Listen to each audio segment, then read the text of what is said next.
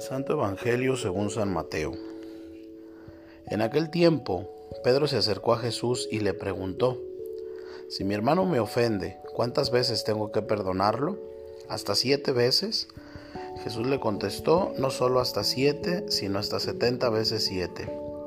Entonces Jesús le dijo, El reino de los cielos es semejante a un rey que quiso ajustar cuentas con sus servidores.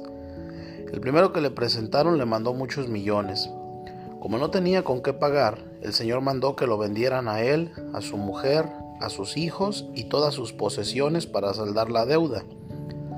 El servidor arrojándose a sus pies le suplicaba, Ten paciencia conmigo y te lo pagaré todo.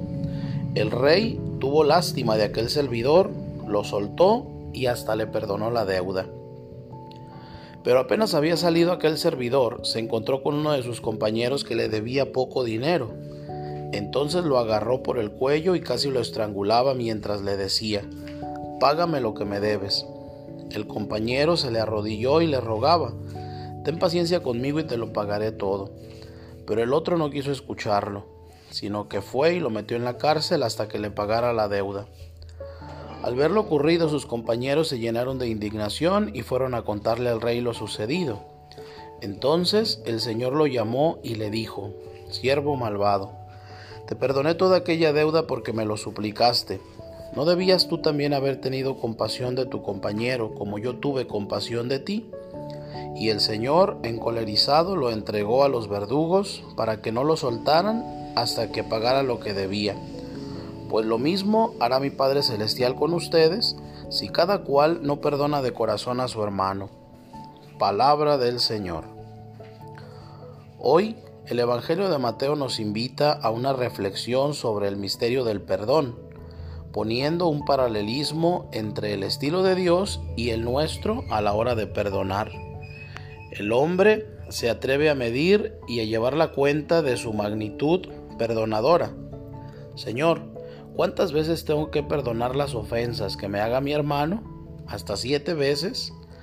A Pedro le parece que quizás siete ya es mucho, o que es quizás el máximo que podemos soportar.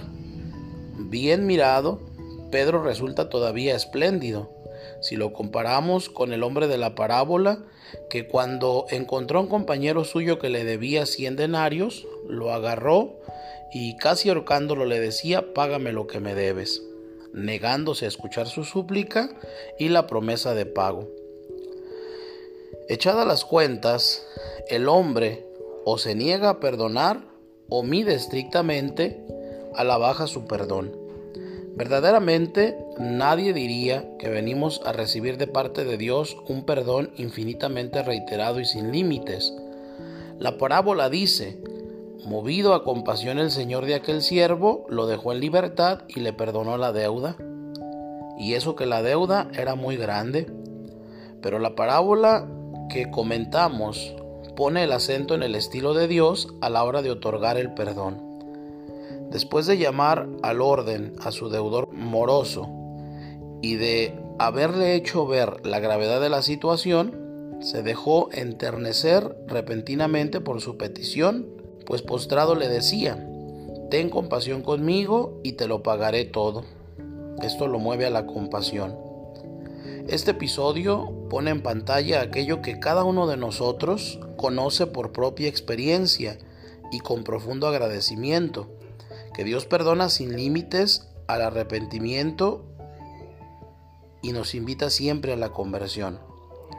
El final negativo y triste de la parábola, con todo, hace honor a la justicia y pone manifiesto la veracidad de aquella otra sentencia de Jesús en Lucas con la medida con la que midan, serán medidos.